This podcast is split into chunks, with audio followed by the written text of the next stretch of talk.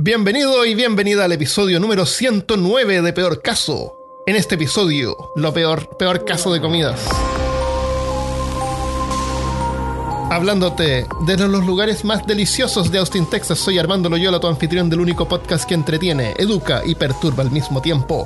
Junto a mí esta semana está el gourmet Christopher Kovacevic. It's raw. Y el chef Christian Rusinke. Porque hay una mosca en mi sopa, me hace el favor y me trae al chef y me le dice que esto no es aceptable. Pero, señor, usted ordenó una, sopa de mosca. Um, dicen que uno es lo que come. ¿Qué son ustedes? ¿Qué eres tú el que está escuchando en este momento? Uh, sí. ¿Qué eres? ¿Qué sos vos? Espero que sea una persona. Los que- Ese, ese tipo de cosas me, me causan un... Porque es, es como, eres lo que comes, dime con quién andas y te diré quién eres. Como tú que eres, todo tú te eres el promedio, tú eres el promedio de las siete personas con quien te juntas más. Claro, entonces como que eh, te- tienes cero opciones de ser tú mismo. Está todo determinado o por el horóscopo. Predeterminismo 100%. Sí, es, o, es, o es el horóscopo, Claro. o es el, el- o lo que comes, o con quién andas. Pero después tú eres el responsable por lo que haces. Claro. Pero, claro, No podemos ganar. Es, es increíble. ser Ya, uno el- mismo no existe. En este episodio vamos a hablar de comidas curiosas, comidas peores comidas, cosas que no deberían ser comidas, eh, comidas tristes.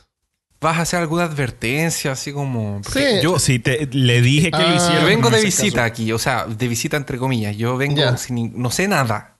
Ah, ya, yo, sí. soy, yo, soy, yo soy un auditor. Ahora, yo soy... una- exactamente. Sí, eh, es recomendable no comer mientras escuchas este episodio, no haber comido recién antes de escuchar el episodio. Ya. Si ya comiste, Si tienes un estómago una débil, media hora. eh, no lo escuches. Me imagino que he recomendado también usar el, el- los audífonos y no ponerlo en el Uber o a los Mm. pacientes de la clínica dental Sí, o mientras hacemos sí, una eh, cirugía. claro, podríamos decir que no safe for work. Uh, es así.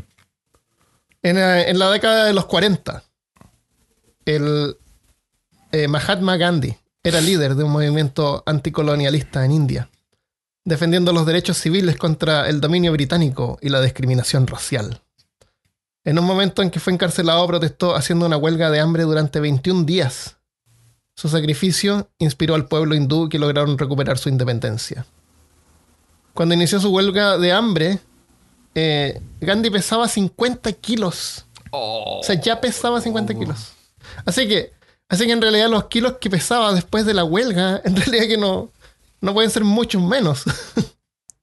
Uf. Eh, Ah, no, 21 ten- días. no tenía mucho que perder. No te, claro, no tenía mucho que perder. Eh, 21 días Perdió la después, barba. consumiendo solamente agua eh, mezclada con jugo de naranja, eh, terminó pesando 41 kilos. Escaleta, es un quinto del peso de él. Sí, oye, pero 50 kilos es un pajarito, así que uno, uno lo levanta. Puedo llevarme como cuatro Gandhi, yo creo. Y llevo la paz a toda India, China, Indonesia y, y no. y- Como si fuera un tótem. eh, la verdad es que Gandhi ya era una zeta. Ascetismo es el ejercicio práctica de un estilo de vida austero que renuncia a los placeres materiales con el fin de adquirir hábitos de conducta a la- que conduzcan a la perfección moral y espiritual. Hablamos de eso en el episodio de momias, en la parte de automomificación. ¿Te acuerdas? Ujú. Todas Sí. Mm, sí, que no comen nada que sea eh, evitar cualquier lujo. Y, y por lujo es incluye cualquier cosa que no que tú puedes vivir sin comer eso, no lo comes. Sin Netflix. Sin- o sea, lo opuesto a nosotros. Pizza. Claro. Totalmente. Lo opuesto. Eh, pero nosotros, como somos eh, mocosos irresponsables y mimados por la vida moderna, donde podemos comer prácticamente lo que queramos los 360 días del año, normalmente, no sé, ahora con la pandemia a lo mejor está como cambiando eso. Claro. un poco. Pero hasta, hasta el 2019 podíamos.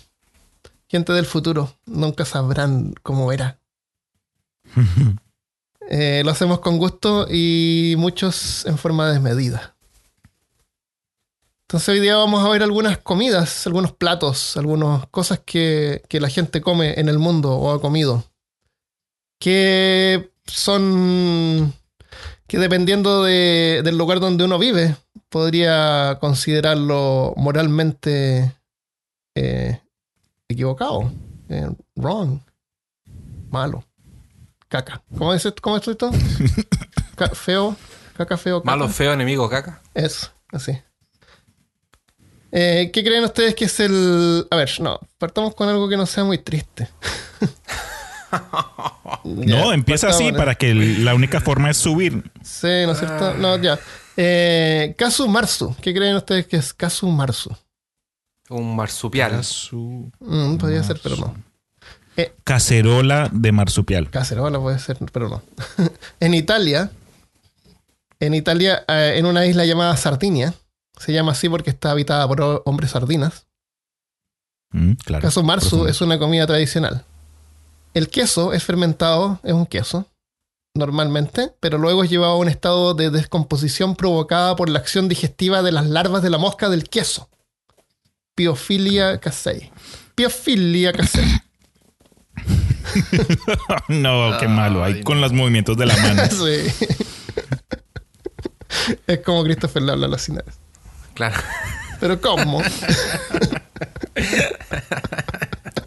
Para los que solo nos pueden escuchar, el Armando acaba de sacarse, acaba de sacar esa, esa escena de, de los Inglorious Bastards.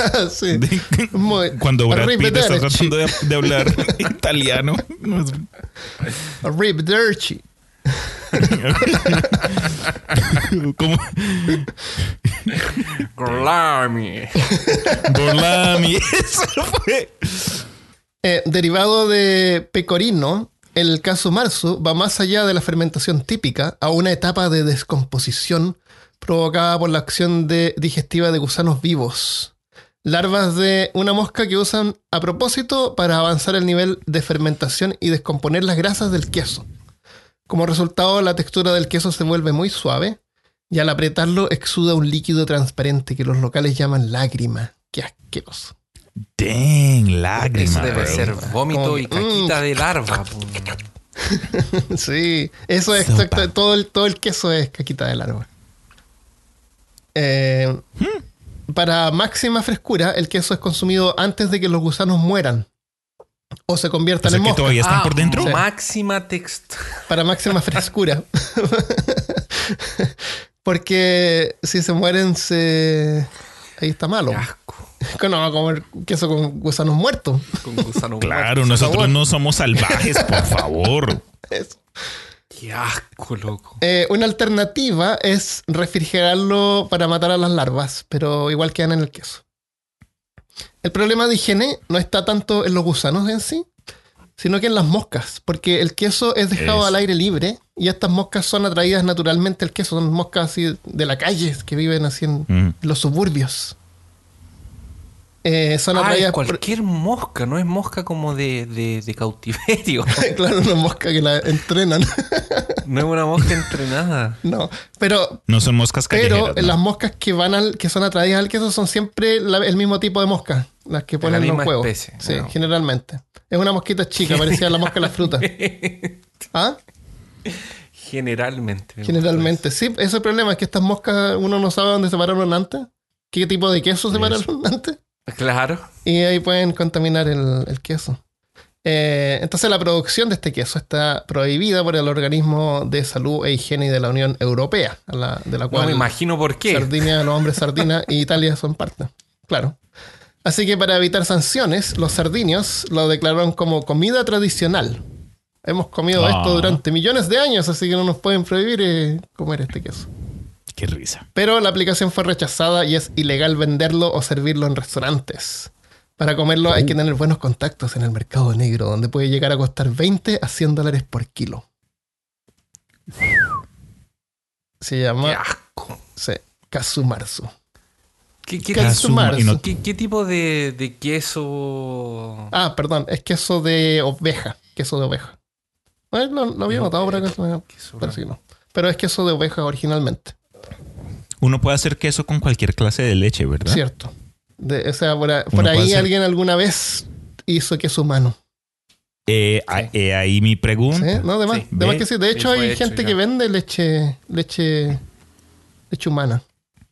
Hermano, con esta cosa, con el, el estado actual de las cosas, hay quienes han puesto en redes sociales que la leche humana supuestamente tiene ciertas propiedades que le ayudan a uno a aumentar su sistema inmunológico. Entonces, hay quienes han estado bu- buscando y comprando leche materna por todos los sitios del internet. Uf, eh, ojalá tengan un refrigerador porque Claro, ¿Para porque transmite las bacterias al bebé para formar su, sus defensas. leche de queso materno. Sí. Eh, Por Nestlé. yo, ¿sabes qué estaba pensando, Armando? Eh, la primera persona que descubrió este queso, no debe haber sido alguien tratando de descubrir un sabor nuevo, debe haber sido alguien que estaba pero muerto de hambre. Ah, que se le infectaron sus quesos. Hizo sus Eh. quesos y de repente maldición. Y de repente- Maldiciones. Claro, no, te- como no te- no tenía nada que comer, tal vez. se los y y solo los ese probó queso igual, y se sí. tuvo que comer eso. Claro. O claro, alguien que hizo el queso y, y ya igual se lo comió. Eso- eso o a lo mejor, o a lo, mejor lo- lo comió sin darse cuenta y después, oye, es que. ¿Qué, qué hizo todo esto? No, no, no hay como no darse cuenta que está ahí con larvas y moscas el queso. No existe eso de no me di cuenta. Sí. Ah, el queso se está moviendo en mi boca. Pero no sabía que era ilegal. Pensé que era. No, es ilegal. Es ilegal. Ah, en el 2006, esto no lo noté porque no es tan asqueroso, pero eh, una universidad de Italia eh, trató de ayudar a unos productores para producir el queso en forma, forma higiénica, eh, entrenando a las moscas, como dices tú. Qué risa. Y no sé, no sé qué, qué se- qué salió de eso. Sí, habrá- de- seguramente era muy caro producirlo. Probablemente era muy caro. Mm. O, o había muchas variables que controlar también porque. Claro, poner, Porque, pro- no sé, es eh, eh, complicado. iban a tener que cre- iban a tener que cre- hacer un, un criadero de moscas, básicamente. claro, dejar que algunos quesos, que las moscas salgan. Pero salen así en una semana, en menos de una semana. Yo sé porque el otro día salieron, había un montón de mosquitas en la casa. Después fui a limpiar la mesa y había una, una banana negra. Y así debajo de unas cosas. ¿De dónde salen tantas mosquitas? Y eran mosquitas chicas, entonces, viste, las mismas moscas son atraídas a la a una fruta. A lo mejor eran moscas de fruta. Acá hay moscas de fruta. En Chile no hay moscas de fruta. Sí. Eh, y en varios países no hay moscas de fruta, pero en varios, en la mayoría de los países sí hay moscas de fruta y son unas mosquitas chiquitas que molestan mucho. Sí. Eh, Cristian, ¿tienes algún caso tú? Pues en comparación a las comidas algo perturbadoras que pues que nos contará el Armando, yo pues les comparto a ustedes un poquito de, de comida única, tradicional, sí que puede ser algo rara para algunos, pero para otros puede ser algo que comen, ¿sabes? Cada otro día. Entonces no es que sea necesariamente asqueroso, pero sí definitivamente es una curiosidad. Y lo más famoso que proviene de Colombia, por lo menos cuando viene comidas curiosas, es la famosa hormiga culona. Que en sí uno dice, ah, hormiga culona, esa no fue la que apareció en el video con Cardi B y J-Lo. Eh, no, no lo es. ¿Cuál es? La hor- ¿Cuál es Yo creo que esa, yo creo que esa referencia no la va a, a- a- no la van a. Menos mal, porque como sabemos nosotros, nosotros no es que seam- seamos gente de reggaetón y de, y de, y de pop. Entonces, si no la entienden, mejor. Si sí, sí, eh, los veo mal. Pero en fin, la hormiga colona es como dice el nombre, es una hormiga que en la naturaleza ocurre con un, un trasero bien redondo. Entonces lo que se... No porque el abdomen es el del medio, ¿no? No, No, es el ese es el tórax. Ok, entonces sí, el abdomen es un poquito bien, bien, bien jugosito, bien, bien redondito.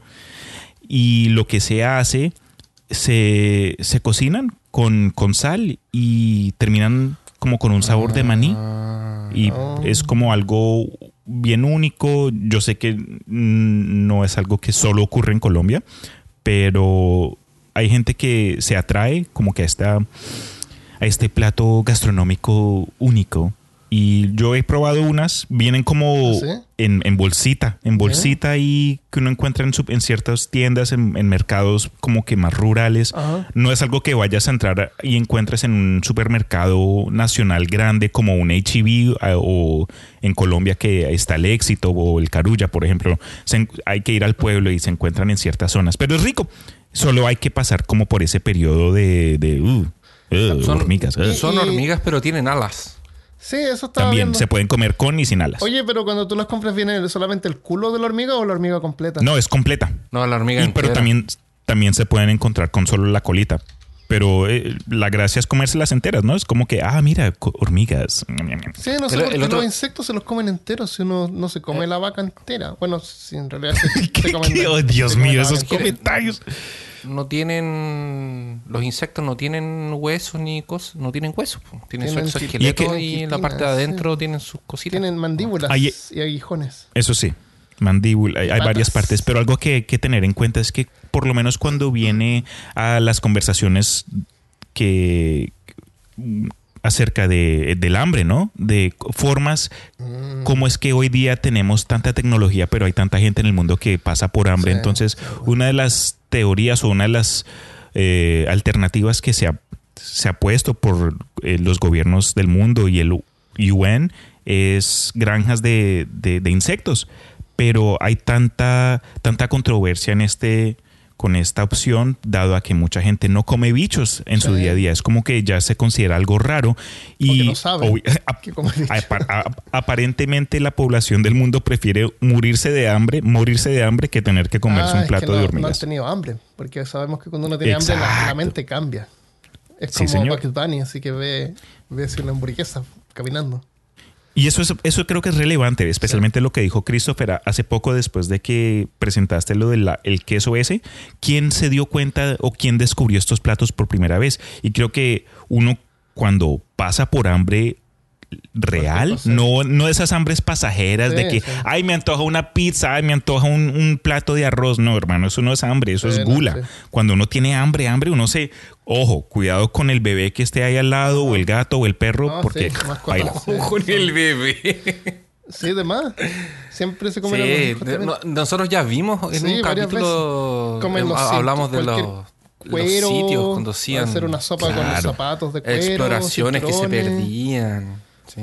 Hay, hay gente o hay, hay, hay parejas, no sé si es religión o si es o qué es, pero hay gente que después de que la mujer da a luz, guardan Ay, sí, la esa sopa, La placenta. la placenta y se la comen juntos. Ay, es como ya... Después Eso sí ya es extremo. Oh. Y pero lo- De- por lo que tengo entendido dime está si rico de nutrientes.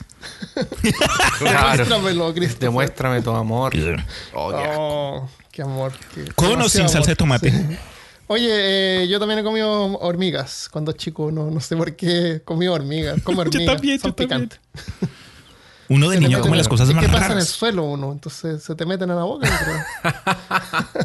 ¿Por qué Hay gente diablos que come colbón, comiendo hormigas? sopa. Sí, o Claro, es descuidado. como- Está comiendo un dulce algo y lo pasa por el suelo. Como las personas que dicen que supuestamente te tragas arañas en la noche. Claro. Ah, cierto, También. cierto. Ya. Eh, Eh, aquí en un, programa de entre había un programa que era el quemando a lengua que una persona entrevistaba entrevistaba gente está de hecho está copiado como de, de- de- de otro programa de televisión. Y la idea es ir entrevistando a la persona y comiendo pimienta. Ah, Eh, pimientas diferentes como eh, salsas de pimientas diferentes con pan Ah, pero son salsas. eso, es salsa de pimienta. Y. Y en uno de los episodios fue un fisiculturista y en vez de comer eh, alitas de pollo, que es con lo que generalmente la gente se comía la, la salsa de pimienta, eh, llevó una cajita como de insectos así, cucarachas y Oh. cosas así, Eh, Qué chévere. así como fritas, no sé. al Las menos. Eh, hay un video de unos, de unos jóvenes eh, norteamericanos que se les ocurrió aspirar hormigas de fuego. Como ¿Aspirar? si ¿Cómo así? cocaína. sí. ¡No! Sí, se murieron porque las hormigas de fuego te pican y te inflaman y no pudieron respirar y murieron. ¡Qué Me obvio que te vas a morir. Sí, no sé qué esperaban. ¿Qué, qué otro resultado creen que, que iba a... Que, claro, como estaba dentro y no lo veían, no se iba a inflamar. Sí. Si no lo veo, no pasa nada. Ya, otro caso, otra cosa. Otra cosa. Ambe, ambelopaulia. ¿Qué creen que es ambelopaulia? Cuando no puedes caminar sin Paulo, Lea. Sin Paula. Um, Paula, ¿por qué me dejaste? Mira, si empezamos con quesitos con, con larvita, no quiero ni, ni, ni tratar de saber qué Este, es. este Sí. caso es, es- por lo menos lo encuentro triste más que asqueroso. Es triste. Eh, pero lo vamos a decir ahora para que se nos pasen. Para, para salir de esto, ¿ya? Tengo que salir de esto lo antes Dale, posible. Es necesario hacerlo, es necesario escuchar el peor caso. es necesario aprender Dale, como cosas. curita. Hay que saber lo que pasa en el mundo. Hay que saber. Lo que pasa, esto pasa en la isla de Chipre, o Cyprus, Chipre. Chipre es, un, eh, es parte de Grecia, pero está en constante lucha por su independencia. Una isla que está cerca de Grecia. ¿Dónde está Grecia? Pues todos sabemos dónde está Grecia, ¿no? Claro. ¿Dónde está Grecia? En el Mediterráneo. Está en el Mediterráneo, eh, como cerca de Italia. Cerquita. Eh, uno de sus platos típicos es ambelopaulia. No sé cómo será el acento griego. Yo. O pajaritos cantores a la parrilla, fritos al es- en escabeche o hervidos. Oficialmente es el ¿Qué es escabeche? escabeche, no tengo idea. eh, ¿Qué diablo es escabeche? Alexa, ¿qué diablos es escabeche? El escabeche es un método de conservación de alimentos en vinagre. Oh, ok. Ay, cabeche. ¿Como fideos? No, tanto. Como pickles en vinagre. Es ok.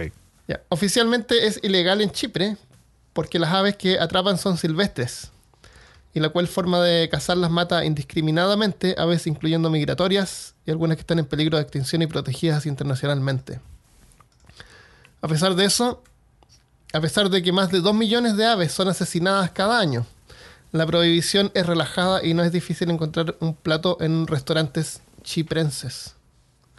Para cazar las aves, cazadores furtivos instalan radios entre los árboles, así como M- MP3 players, que Ajá. reproducen constantemente el canto de las aves para atraerlas. Cuando una ave se posa en una rama, queda atrapada en un pegamento que le ponen a las ramas.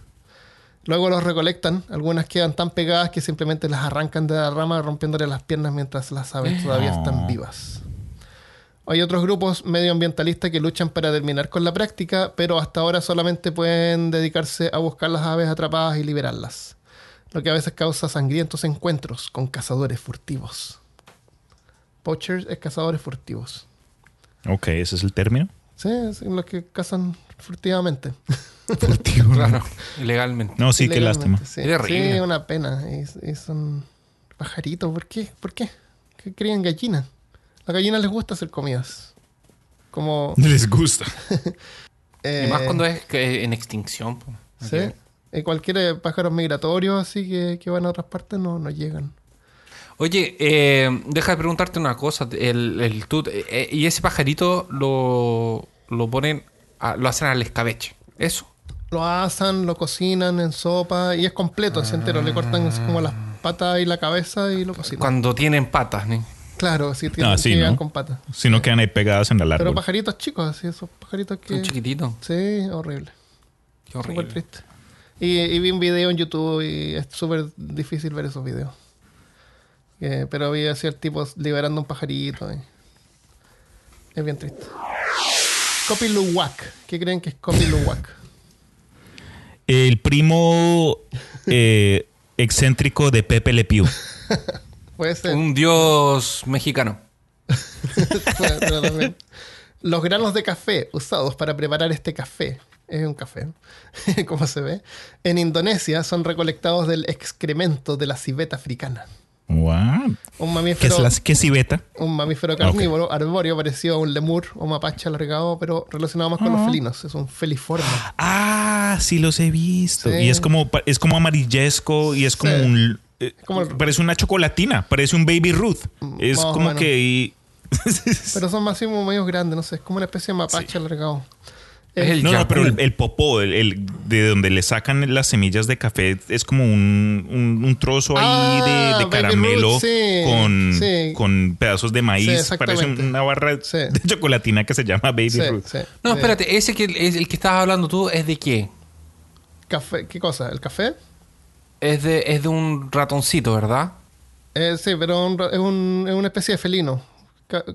Está relacionado con los felinos. Es como una especie de mapache o lemur. Ah, ok. Pero es el ringtail. o sea, Cuando a ti te salió el café de Yaku, Mm, ¿No? A lo mejor es lo mismo con otro nombre. es el mismo procedimiento, pero es un ave. Ah, Oh, un ave, ya, wow. ya, ya. Sí, las aves Sí. eh, es la forma en que tienen las semillas para, para esparcirse. Ser comidas por aves. Entonces, ¿qué hacen? Agar le alimentan a este a este ave- a esta ave también con los granos de y después ¿De café? de café, y después cuando se ¡pup! lo, ven- Voy lo a, voy a esperar que sea una ave más o menos grande. Porque Eh, los granos de café de- no son muy chicos. Sí, no, es un ave más o menos grande y es de, si no me engaño, es de es en Ecuador. Ah, sí. Ajá. Ey, nosotros acabamos de venir del Ecuador. Mira. Sí, en el episodio anterior. Sí. Y de hecho hay hay fotos y es como caquita de pájaro ¿Cómo se con llama? semillas. ¿Cómo se llama? Yaku, Yaku. J A C U. Ah, ya lo voy a buscar. Ahora vamos a dejar fotos de todo esto en peorcaso.com. Slash Yaku, 109. como, El- Es como el uno- planeta de Star Wars. Una bolsa de Copy Luwak cuesta más o menos unos 100 dólares. Sí. Ahora, el problema con esto es que eh, los que venden este café dicen que, esta, que estos excrementos los encuentran naturalmente en el bosque y van a buscarlos, pero no. Esta gente pone estos animales en cautiverio, en jaulas, y les, les dan de comer el café. Y tienen un montón de animales en mal estado y lo único que tienen que hacer es comer el café. Que no los nutre, obviamente, porque sabemos que pasa Claro. largo. Eh, pero tratan de darle la mayor cantidad de café posible y, y si tú ves fotos o videos se ven así como con bandejas llenas de café en unas jaulas chicas, deprimentes, Oh. en mal estado. mal. Sí, y son unos animalitos súper tiernitos y no deberían estar ahí. Así que no comas este café. Ahora, supuestamente el, el proceso hace que le quite lo amargo al café. Ujú. Así que pues puedes ponerle Pero todavía retiene la- los niveles de cafeína, Sí, pero le extrae. sí, es... le, le extrae la Ah. acidez, la, la amargura. Sí. Qué rico. O le puedes poner un poquito de crema y ya. Si no te gusta la amargura. Claro, Eso. no necesitas.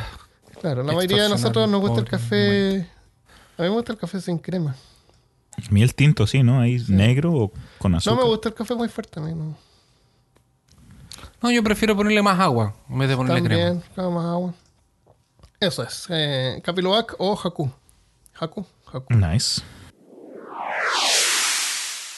Yo desde chico siempre comí muchas golosinas, especialmente lo que era bien como que con esa textura de gomita. Siempre me llamó mucho la atención y mi mamá siempre tuvo una amiga que venía, nos visitaba y me traía una bolsita de gomitas.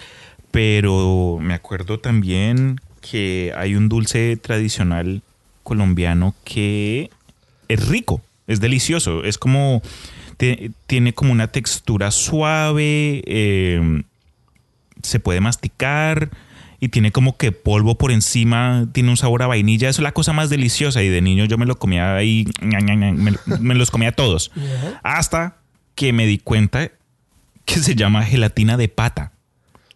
Ya. ¿Y qué es? Entonces, se descubrió durante el proceso de, pues, de procesar las partes de, de la vaca Ajá. y cuando se dieron cuenta que, pues, que no había nada que hacer con, con, con- con las... ¿cómo- ay, ¿Cuál es el término para la, Pezuñas. las... pe- Thank you, exacto, yo sabía. Ah. Bueno, esta golosina típica colombiana por la que se ha hecho famoso el municipio de And- Andalucía, en el Valle del Cauca, se fabrica con la gelatina que queda después de la cocina prolongada de la pata de res. A este caldo lleno de colágeno se le adicionan panela, leche, canela y vainilla. Se bate vigorosamente y se deja cuajar. Ya, o sea, igual es, es, eh, colágeno. Básicamente. Y, y- y de la- y eso es, el colágeno se usa para, la para las gomitas que uno encuentra en cualquier lugar, esas que son cubiertas de azúcar, esas, esos gusanitos ahí de colores, o los osos, o lo que sea, los corazones, todo eso es colágeno. ¡No! Los ositos, no. Yo sé, ay no. Ese, ese, siempre que te dicen, oye, ¿cuándo fue? ¿Sabes tú identificar cuándo perdiste tú la niñez? Y yo, sí, cuando, cuando aprendí de lo que están hechas las gomitas. Es terrible. A mí me gustan más los tiburones, la verdad. Pero, Pero todo, bro, todo eso está hecho de lo mismo. Entonces hoy día ya cuando estoy tratando de ser un poquito más consciente de mi bienestar y de que tengo que tener un futuro, entonces voy y me antojo una gomita y me termino comprando, es, son de esas, eh, esas, esos dulces de fruta, en lugar que son como gomitas Sí. chiviadas, pero están hechas de fruta. Entonces por lo menos son un poquito más saludables, creo yo. Sí, fruta deshidratada. Basi- Sí, Y por eso decía yo que de sí nos comemos toda la vaca. Solamente que no sabemos. ¿Y el pelo? También. Ah, no quiero Mm. saber. No se desperdicia nada. Nada, nada. Cero se desperdicia de una vaca. eso es bueno. Eso es bueno. En mi sí. opinión, eso es bueno, no desperdiciar Sí. partes. ¿Has comido hot, hot dogs? Oh, bro, yo me acuerdo que yo, yo pelaba las salchichas. Yo le quitaba la piel, me comía la piel y después quedaba ahí. Qué verde. ¿Y la- las uvas también las pelabas? Las- sí, las uvas también. Yo hace mucho tiempo que no como salchichas. Hace mucho tiempo. Ah, lo que sí como es eh, longaniza. ¿Eso es lo mismo que el chorizo? Sí. Ah, bueno. Ah, ok. Pero son unas artesanales que hacen aquí en Blumenau. Bueno. Eh, tengo una- algo que nos mandó un Patreon. Mencionémoslo ahora. Oh, wow. ¿Te mandaron comida? No, les pregunté si querían compartir alguna comida que supieran de su país o algo. Eh, Samuel, Samuel Yori eh, Hiriart, investigador del oculto, dice: Hace poco me contaron del Habushu, un licor japonés tradicional que, utilizan, que utiliza una serpiente dentro de la botella. Oh, wow. Gracias por los podcasts, siempre me caen bien saber que salió uno nuevo. Saludos. Saludos, Samuel. ¿Te acuerdas cuando vimos Your Name? Parece que en Your Name. Your name, Que- esa triste del, de del temporal. viaje temporal. Eso. Eh, que ah, la forma tradicional de hacer sake era masticándolo. Masticando Oh, arroz y yeah. escupiendo. Ya, ya, ya. Y eso fue la razón por la cual eh, pudieron cruzarse. Sí, sí. d- Porque eh, el man se tomó el saque con las babas de la niña. Uh, sí. Sí, pero tradicionalmente el sake se hacía así. Eran No mujeres sabía. que masticaban el arroz y pff, escupían. Mastícame, mami. Ay, qué rico. ya, ¿qué es lo que es? Ah, y el vino cuando pisaban con los pies Con los sucios. pies, No, no, eso sí no. Después de haber caminado. Después de haber Prefiero caminado saque. No. Con honguitos. No, en el calorcito, sabor. así con sudorcito. Y honguitos y todo. Claro. Con la pezuña ahí larga. Por eso que el vino sale rayado. No, se raya. Ya. Hakarl. ¿Qué es lo que es Hakarl? How- Hakar no es el dios de la sangre de World of Warcraft. Eh, no. Si visitas Islandia. ¿Qué Islandia se llama? ¿Island? ¿Islandia? Sí, Eh, creo está que- Groenlandia. Mira, no nos metamos en eso porque ya nos retaron una vez que nos equivocamos Oh, de Dinamarca. sí. Mapa. Dinamarca, Groenlandia- Iceland Groenlandia y el es Holanda. este- esta área que siempre aparece en algunos mapas súper grandes y en otros mapas súper chicos. Eh, Oh, vikingos. El, el país de los vikingos. Claro, donde están los vikingos. Y ahí, puede- ahí vamos a agarrar casi toda Europa. Entonces puede ser cualquier lugar. Sí, Europa, norte de Europa, área vikinga. No, pero esto es, El es- es país de los vikingos, vikingos. es comida de vikingos, de hecho. Ah, ya. Sí. Oh. Eh, te puedes deleitar comiendo una de sus comidas nacionales, el jaukarl. Es tiburón, una especie llamada tiburón de Groenlandia. Mide entre 5 a 10 metros de largo, son dóciles y se mueven lento. Ah, La única razón por la que no están extintos es porque la carne es tóxica. Y porque en Islandia viven como 15 personas. en Islandia viven como. Busqué 364 mil personas. Uf. Y en Groenlandia ¿Eso eran como 50 mil. Súper poco. oh, qué poco. ¿Cómo le estará yendo con el- la pandemia? A lo mejor ya no quedan. No, es- se supone que en esos países como que no, No pasa nada. no pasa nada. Ya están curados con el frío y Están todo. todos aislados siempre. Nada más son eh, descendientes de vikingos, así que son, son personas Aparte, rudas. están y, bien. Y tú sabes que la hombría barba. te protege de cualquier cosa. Eso. Y no tiene, son calvos y con barbas. Oh, Es- Armando es un vikingo. Claro, y usan sombreros con cacho Es. eh, para expresarse. Eh, y lo que comen generalmente es. Y lo, lo comen también durante un festival. Y, y es como una cosa más como turística, es como una. Como un. No es algo así como una comida que coman todo el tiempo. Como Pero entonces, si es tóxica, es algo que, que de pronto solo pueden comer un poquito de ello. Solamente ¿O lo puedes comer una vez en tu vida. Que Una vez en tu vida. What? Oh, ¿qué- qué- No, qué- hay un proceso para poder eh, bajarle la toxicidad y se los voy a explicar ahora. Y aquí viene Dale. la parte perturbadora. Bueno, esto lo comían los vikingos. La carne contiene una altísima concentración de ácido úrico y trementina y otras toxinas. O sea, debe oler así como a, a productos de limpieza. Ácido úrico Yikes. es lo que está en la orina. Es como olor a orina. Olor a pipí. Esto funciona en el tiburón como un anticongelante y le permite vivir en el agua a menos 2 grados Celsius. Entonces la carne está, eh, tiene como alta concentración de urea. Ok. Así la única forma de poder comerlo es dejar que se pudra. Mientras que la carne se descompone, expele la amonia, que es tóxica. Wow. Los vikingos originalmente enterraban la, can- la carne, la cortaban en filetes y la enterraban en, eh, en el suelo y le ponían piedras pesadas como para ayudar a apretar la carne para que salieran los fluidos tóxicos. Mientras la dejaban descomponiéndose ahí por 6 a 12 meses. Luego la cortaban en tiras y la dejaban colgando por varios meses más. Y durante ese tiempo la carne le aparecía como una costra café por fuera. Y parecían como unos jamones. Y para servirla se pela la costra y la carne amarillenta se corta en cuadritos. Así como cuadritos de queso, pero cuadritos de, de tiburón. Tiburón. Claro.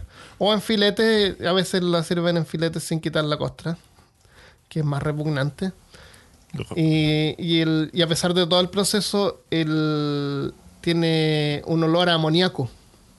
Así que a veces lo acompañan con licor. O sea, tú comes un cuadrito y, y tomas un, un licor. En la- el youtuber Andrew Simert del canal Bizarre Foods describe el olor como alguna de las cosas más horribles que he respirado en mi vida. O sea, a los nuevos les dicen que se tapen la nariz, porque el, el olor es más fuerte que el sabor. Wow. El chef Anthony Bourdain describió el tiburón fermentado como lo peor, lo más desagradable y de peor sabor que he comido. Que descanse en paz, Anthony Debe Bourdain. ser horrible. Entonces, es no, no solamente fermentado, sino que lo dejan podrirse. Ahora es una zona de donde no es, no es muy caliente por ahí. Pero igual. Ah, me, me tinca que ese, ese es el tipo de comida que ellos eh, desarrollaban como para el invierno. Ah, puede, ser. de Dejaban guardado. No, qué, en qué fecha es el festival, pero hoy en día los turistas es algo que como que tú vas y tienes que comer esto porque es la... Ah, Una sí. mira, Porque tienes comer, que hacerlo. Claro. sí. O sea, si Esto lo si hacían los vikingos. Con los vikingos. Es que los vikingos están de moda. si Entonces. te estás gastando 5 mil dólares en, en ir a turistear ahí, ¿cómo no vas a comer una... y decir ¿Cómo que se llama el tiburón? Hakarel? Hakarel. H-A-K-A-R-L. Eh, hay gente que lo produce esto todo el año y ahora lo producen... eh, algunos cambian el estilo, pues algunos los producen así como al aire libre, con un techito, dejar ahí que se pudra porque les gusta ir viendo cómo se va pudriendo. Ah, para saber cuándo está lista para colgarla. Ah, Y- este tiburón. y, sí, lo excel- y cacho. exuda, exuda la, la urea y todo eso de forma natural, no es necesario apretarla. Igual va como va, va a exudar eso, va a salir. Eh, llamémosle lágrima. La lágrima del tiburón. Claro. Es, es una delicatessen. claro. El jacar. Algo sí que me di cuenta porque me puse ahí a buscar comida tradicional colombiana que de pronto yo no sabía. Uno siempre descubre cosas nuevas, incluso en su jardín de atrás. Y algo que no sé si necesitaba saber es que en ciertos lugares en Colombia se prepara el armadillo y se le conoce como carne de siete sabores. Tiene varias formas de prepararse, pero tiene este apodo porque supuestamente para quienes ya son expertos en la preparación de este plato, dice que tiene el sabor del pavo, de jamón, de pollo y de res, entre otros, ot- entre otros sabores. Entonces, yo por lo menos siempre he dicho que pues probaría cualquier cosa dos veces. Pero yo me dio sorpresa este plato porque yo por lo que tengo entendido es... eh, Entendía que el armadillo tiene tiene ciertas tiene ciertos bichitos por dentro que pueden causar la, la lepra. Pero no, yo sé que hay dos clases de armadillos, el armadillo de siete anillos y el armadillo de ocho anillos. Entonces no sé si es exclusivo para los dos o cuál de los... En fin, no sé. Lo que quiero... En, en resumen, no, no coman armadillos si no saben prepararlo. No lo hagan en su casa. Si, si les Qué antoja. bueno, qué bueno, qué buena. Maldición. Yo tenía un armadillo aquí listo para preparar. No lo hagas. Déjalo. Era de justo ir a cenar. Mira, me acabo de dar cuenta de la camiseta de Christian. Que es de Hufflepuff. Pufe. Oh. Los marihuaneros de... de... ¡Oh, míralo! y Armando con. Armando con no la, quinta camisa. Yo no soy nerd. Yo Yo, tengo una eh, camisa Christian- con una. con un. crab. Con un. Cri- Christian Con se cara. acaba de, de- de- me acabo de dar cuenta que tiene una camiseta de, de Hufflepuff y yo estoy con mi camiseta de Ravenclaw. Ah, a mí Ravenclaw eran los que más me gustaban, pero esta me la trajeron en una visita que fueron para allá Universal. Pero me, me da, me da risa porque después de esa película de ¿qué? De las bestias fantásticas y dónde encontrarlas. Ajá. El libro estuvo mejor, la película creo que la- le están sacando mucho jugo para volverlo en trilogía. Yo vi la primera. Pero- Típico comentario. Pero hablando de Boomer. comida, a los Hufflepuff le dicen la casa marihuanera de, de, de Hogwarts porque no hacen más sino reírse, les gusta pasar la buena vida y su cuarto principal está al lado de la cocina. Ah, sí. Para que, para que, para los que no sepan, Ya. Para los- Ya. ¿Qué tiene que ver eso con marihuana? porque les da hambre. Los monchis. Ah. Y, y- y están en, En el en buen ánimo y siempre están alegres y siempre están ahí todos relajados. Ah. Ese es su secreto. Ese es el secreto de la casa Hufflepuff. Por eso es que le- se llama Hufflepuff. Dang. Ok, ya salgo. Nos vemos. Un placer. Gracias, Cristian, por haber venido. Ya, el último plato exótico de peor caso es Yan Wo. Yan Wo. Hay cosas en el mundo que simplemente no deberían ser consideradas comestibles. Aún así, Oh, la no. gente se mete cualquier cosa en la boca y en este caso se trata de uno de los productos animales más caros que consumen los humanos. En forma de sopa es servido en varios países asiáticos, incluyendo Indonesia, pero especialmente China. ¿Quién, adi- quién adivina primero cuál es el ingrediente de esta sopa? Las el ingrediente, el ingrediente principal de la sopa. Las golondrinas. Entrañas de golondrina. Las golondrinas hacen sus nidos con barro mezclado con saliva y ramas. Es una especie de adobe que forman con una abertura en la entrada. O dependiendo de las especies, a veces como una especie como de terraza que forman. ¿Ya? Sí. Eh, acá en Austin se pueden ver debajo de los puentes, generalmente ahí en el centro, eh, hay nidos de golondrinas. Se- Está lleno de golondrinas debajo de los puentes, tú miras y está lleno de nidos, que son como de barro, son como de adobe. Eh, y esos se pegan, los pegan en concreto o madera. Hay algunas ciudades en Latinoamérica que la gente no les gusta y los rompen. Eh, pero una golondrina se come como 500 insectos al día. Así que hay otras partes que les gustan y les fabrican nidos para que, para que vayan a nidar ahí. Eh, y para los murciélagos también, que comen harto insecto. En, bueno, en Asia hay unas especies de golondrinas que fabrican sus nidos solo con saliva.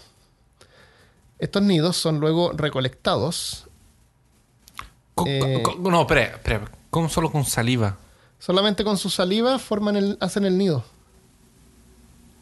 ¿Y es No, que se, tiene se solidifica o cómo es? ¿Son ¿Cómo se hace? 3D con, con- con alas, básicamente? ¿O mezclan con...? Entonces, No. solo saliva. Si tú no hay miras nada el- más. Míralo en internet. Yan Wo. Eh, Y-A-N-W-O. Se ve así como amarillento. Ah, Eh, Cuando se mezcla con la sopa es gelatinoso. Estos nidos son luego recolectados. Y lo que parece Ah, cera. pura como una- saliva. Parece cera. Lo disuelven en la sopa y queda como una sustancia gelatinosa que se llama Yanwo. Nido de golondrina. En, Te eh, lo, te lo venden como en, como en pote, así. Lo venden en pote. es- El- el- es lo venden en el mercado y hasta hacen construcciones especiales. La- las golondrinas anidan así como en, eh, en riscos. No sé, eso tú has visto la geografía de China, así que son como súper eh, Sí. altos y verticales. Entonces es súper peligroso recolectar estos nidos. eh, por si te puedes caer. Entonces les fabrican así unos edificios donde las golondrinas van y fabrican sus nidos y después recolectan los nidos. Y esos los nidos los venden. Eh, esta práctica no daña a las aves y aunque casualmente ayuda a su multiplicación.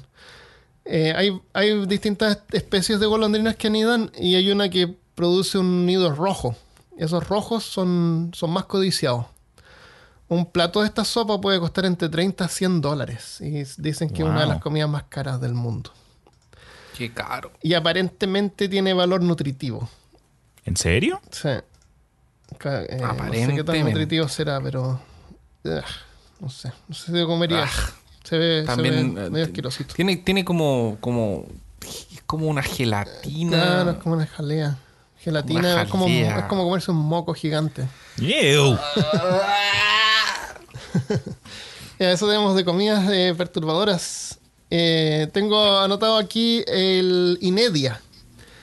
Inedia o respiracionismo o aeroborismo. Ay, asco. Es una, es una práctica de la abstinencia de alimentos eh, durante un tiempo más que el, el cuerpo puede resistir unos 40 días sin consumir eh, comida, pero hay que comer, eh, hay que tomar líquido. Pero tú puedes vivir por 40 días sin comida. El- la precursora más célebre del respiracionismo es la predicadora australiana Ellen Grieve, más conocida por su sobrenombre Yasmuhin, que dice que no ha comido nada en cinco años, a excepción de algunas ocasionales galletas de chocolate. Asegura que se nutre por la energía pránica o ki en la Uh. atmósfera. Esta charlatana ha conseguido una fortuna con sus conferencias y ventas de libros, donde expone las maravillas de vivir de la luz. Y una vez a- a- cada año mueren como cuatro idiotas por eh, practicar la inedia. En, aquí en Brasil había, un- eh, escuchando un podcast sobre historias de personas, eh, uno, una, eh, una, una oyente mandó un email contando de su experiencia cuando los papás de ella la mandaron a ella y a su hermano a un campamento donde le iban a enseñar a vivir de luz. Wow. Y solo iban a... Se suponía que las personas que estaban allá adentro solo vivían de luz y agua, nada más. Y obviamente los líderes comían normal. Obviamente. Pero la gente que iba a aprender a, hacer- a vivir de luz, eh, le empezaban a disminuir la comida De poco. la Ah. semana. Porque supuestamente al final del proceso ellos iban solo a vivir de luz. Qué horrible. ¿Y eran niños? Sí, eran adolescentes, pues al final se arrancaron, saltaron como una muralla y se fueron a un pueblo, tomaron un bus y se fueron a la casa. sí, una cosa Pero así. pescaron una hormiga, se lo comieron. Había un nido, se lo comieron. Pero de luz, loco. De lo- imagínate. es- es de- es- no, es el- no es la luz en sí, es el ki. El ki que está en el, en el aire. En la energía. El chi, claro. Eh, otra cosa extraña relacionada con comida es un fetiche sexual que se llama vor, Oh. que involucra fantasías caníbales, como son, Eh. como por ejemplo, te causa placer imaginarte que alguien te está comiendo Ya. o comerte a alguien. Al Sé- revés. No, no, no puedo entender cómo funciona, pero eh, existe. Yo en lo que sí lo he visto es, por ejemplo, en cuando viene a anime y el manga, eh, hay, por ejemplo, series como Attack on Titan y- u otras series un poquito más adultas donde hay cosas que se comen a los protagonistas y en fin es como eso les gusta. una cosa de supervivencia, pero hay gente que son fans pero les llegan por el ángulo sexual, como que Sí, no- les da placer ver a esos personajes en situaciones de vida o muerte donde terminan Claro. siendo consumidos por otra cosa. Sí, Attack on Titan es un ejemplo. Y eh, se pueden encontrar, si uno busca Vor en imágenes, te van a salir un montón de furries. O imágenes de furries, son animales con cabezas de. eh, eh, humanoides con cabezas de animales. Sí. Y, y con la guata así grande porque comieron, comieron a alguien. Se comieron. Y eso es lo máximo. No sabía. Sí, no sé, no, no, no puedo entender el ángulo, no, no sé, no, no. No hay que entenderlo, Armando. No quieras Sí, entenderlo. cada loco con su cuenta. Ahí. Bueno, está bien, yo lo respeto mientras no le hagan daño a nadie ni se coman a nadie. Eso. Claro, Eh, como estos todo tipos bien. que se ofrecían en internet Claro. para ser comidos y gente que buscaba para, Eso, para comer. así que súper bien. Yo les presento acá también otro aspecto que cuando estaba pensando en lo que iba a contribuir para hoy, mi novia me recordó que no sé si todavía es algo popular en medios como TikTok o Vine o lo que sea. Hay ciertos individuos que crean contenido en el Internet y sus canales son únicos porque lo único que hacen es comer. Eh, se volvió un fenómeno al que se le denominó mukbang. Creo que es una palabra coreana. No sé honestamente y disculpen si la embarré. Pero no es de que alguien va y se compra un sándwich y se lo come al aire. Y todo el mundo, ah, qué rico, no, se está comiendo el sándwich. Es como que comer en vivo, pero comer cosas excesivas. Es como un buffet. No, serían como 17 hamburguesas o un- una olla entera de sopa y se la comen ahí con gusto y no sé, hay gente que Y hace la le comentarios. placer Sí, y hay gente que es, es eso, les gusta ver a gente comer, comer harto. comer harto, exacto, sí señor. Yo vi eso- esos videos que dice Cristian. De hecho, creo que vi una. te- Tengo la sensación de haber visto o un GIF, tal vez en Reddit, en algún lugar así. ¿Te produjo Eh, placer? No. Era, No. Pero era una, era una ¿Sentiste un coreana en una mesa. las piernas? No. cosquilleo! ¿Te llamó Slanesh por ahí mientras No. veías estos videos, Christopher? Era una coreana que estaba sentada así como con un montón de hamburguesas de McDonald's, así, como que comía, así, súper Oh. feliz. Eso. Y no, y nunca suben de peso, se la mantienen ahí en el mismo peso. Probablemente pues se van a vomitar todo. Puede ser. sí. Ah, ew. Oye, les cuento, el, no sabía qué hacer de episodio, entonces dije ya. Yo, yo hace tiempo le comenté a, a Christopher de que cuando buscamos el nombre del podcast, si uno ponía peor caso en Google, te salía peor caso de bulimia, peor caso de, de anorexia. Ah. Ahora dominamos una página, la primera página y media de Google. Si tú buscas peor caso, te sale solamente sobre el podcast. Nice. Sí. Eh, entonces dije, sería bueno hacer un episodio sobre bulimia y cosas que la gente busca relacionadas con el término peor caso, para que lleguen Sí. a nosotros. Entonces iba a hacer un episodio sobre bulimia y, y iba a estar relacionado con comida, pero dije, "Neh, muy fome. Y lo cambié a, cosas asquerosas. Pero eventualmente podríamos hacer un episodio de, de esos desórdenes de, de alimenticio. trastorno. Bulimia Me parece. y anorexia. Creo que sería, sería bien informativo. Sí. Eh, eh, también evitamos mencionar así las típicas cosas chinas que los chinos comen o, o japoneses, tentáculos. Murciélagos. Eso es como más conocido. Sí. Ojalá, Claro. hubiéramos- ojalá les, les- les contamos algo que no sabían.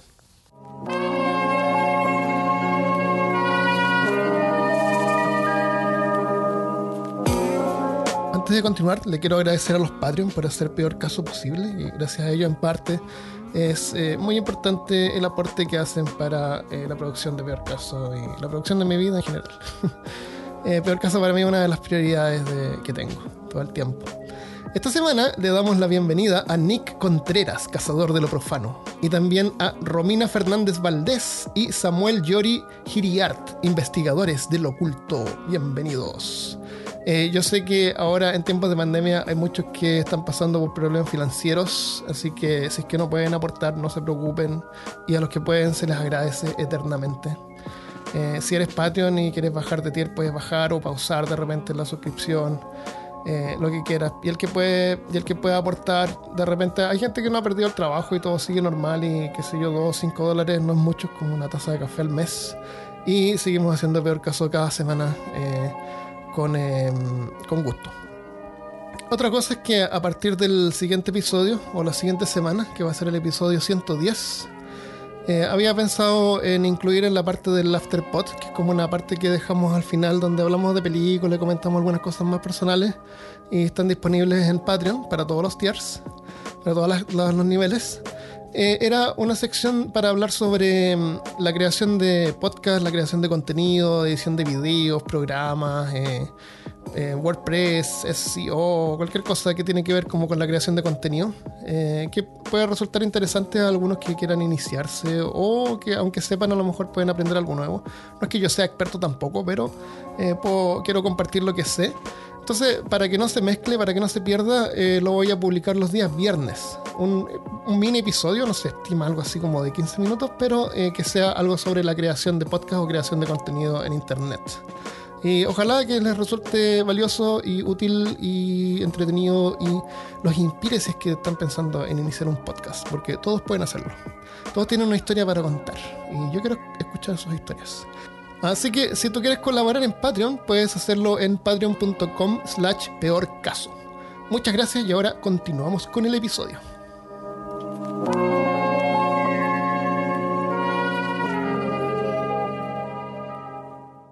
Entonces con eso cerramos esto y ahora hablemos de cultura popular. Y Esa risa del Cristian. entonces tú tienes un cómics, Cristian, ¿no?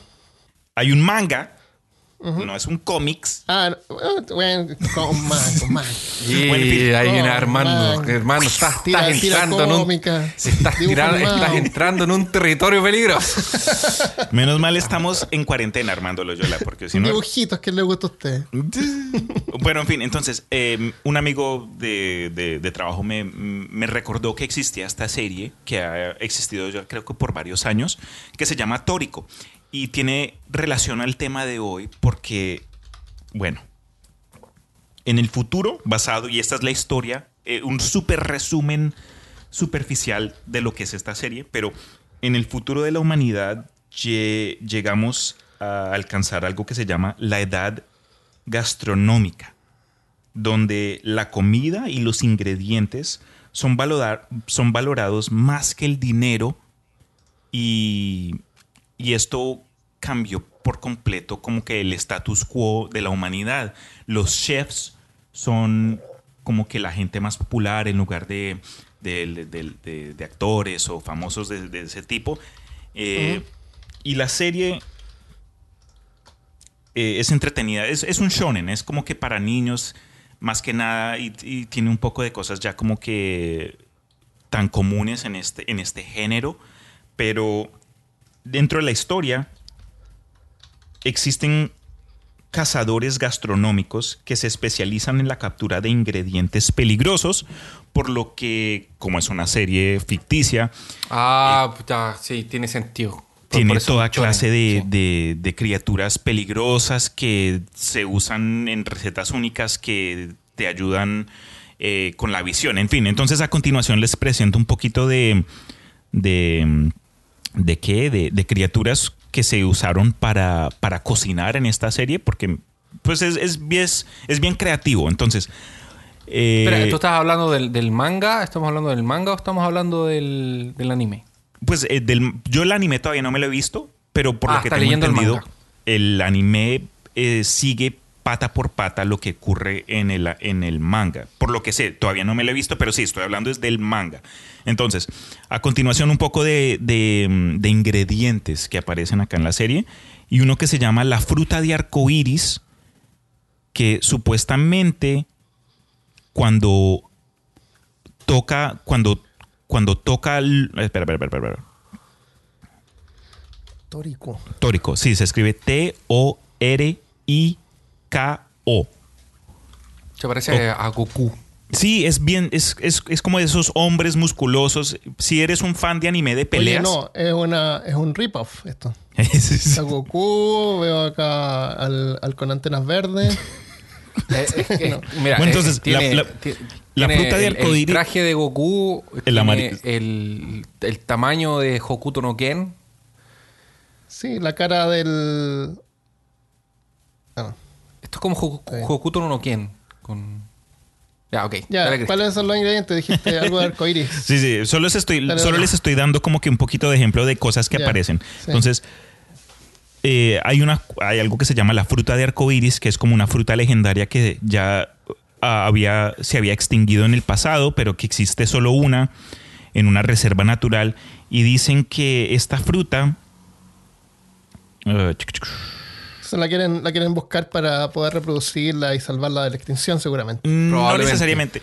Eh, la- Ah. eh, en, en- en- en la trama donde está esta fruta, eh, alguien le, le pide al personaje principal, oye, vamos a hacer una ensalada, necesitamos este, este, este ingrediente único, solo lo puedes encontrar acá, tráenos la fruta. En fin, eh, esta fruta de arcoiris dice que, se dice que tiene distin- o- eh, siete distintos sabores que cambian en tu boca entre, mientras lo comes. Ajá. Y- Como el armadillo. Algo así, algo similar, me dio tanta risa. Eh, pero, y que cuando toca, la, cuando toca la luz de algún tipo, cuando la luz brilla sobre la fruta, se producen arcoíris. En fin, es, es algo todo loco. Eh, otra cosa que se me hizo súper interesante es, so- es, es, es una ballena, es una ballena miniatura que supuestamente tienen que cocinar de forma especial. Esta criatura solo nace en unas cuevas submarinas que son casi imposibles de, de llegar, pero cuando se encuentran estas escuelas de ballenas miniatura que es- terminan en una carne suculenta y deliciosa, yo no sé qué cosas, tienen que primero extraerles unas, unas glándulas venenosas, entonces es, una, es algo que se considera un ingrediente de preparación especial, entonces no es algo que cualquier persona puede ir y sacar y, ah, ya lo cociné. Eh, Entonces, esta, lo que me llamó la atención de esta cosa es Como que... el pez globo. Sí, es como un pez globo, pero es una ballena, es lo más de feo, tiene una cara toda... En la serie tienen que pasar por un- una serie de cuevas para llegar a, este lugar debajo de la tierra donde salen estas, estas ballenitas, pero cuando están llegando allá se encuentran como unas, con una escuela de, murciélagos todos feos, parecen gremlins, y, el per- y me dio risa porque el personaje principal comienza a comerse todos. La, la gracia de la serie es que como es un shonen, no es que sea bien complejo y es algo más... ¿Qué diablos es shonen? ¿Cómo? ¿Qué es shonen? Ah, ok, el, término shonen se describe para el manga y el anime diseñado para, el- para gente joven, para, Ah. para cierta edad. Entonces tiene como tiene como que ciertos aspectos similares con otros shonen, como que, ah, la amistad lo vence todo, el amor es el, el poder más, ¿sabes? Como que ya Yeah. algo cursi. Dragon, Dragon Ball es un shonen. Exacto, precisamente, porque siempre gana. Y como Dragon Ball Tórico es eh, un anime de batalla donde es- lo- lo- todo el mundo tiene músculos encima de músculos y eh, lo hacen a uno sentir inferior con esa clase de estado físico. Eh, pero bueno, yo ahí te mando fotos que puedes publicar en el canal. Totalmente realista. Sí, exactamente. Ya, Súper irrealista, pero eso. Lo, algo interesante es que el mangaka, la persona que crea este show, eh, recibe ideas por sus fans. Entonces un fan dice, ah, mira, tengo una idea para un- un- una gelatina hecha de, de ojos de, de mamut.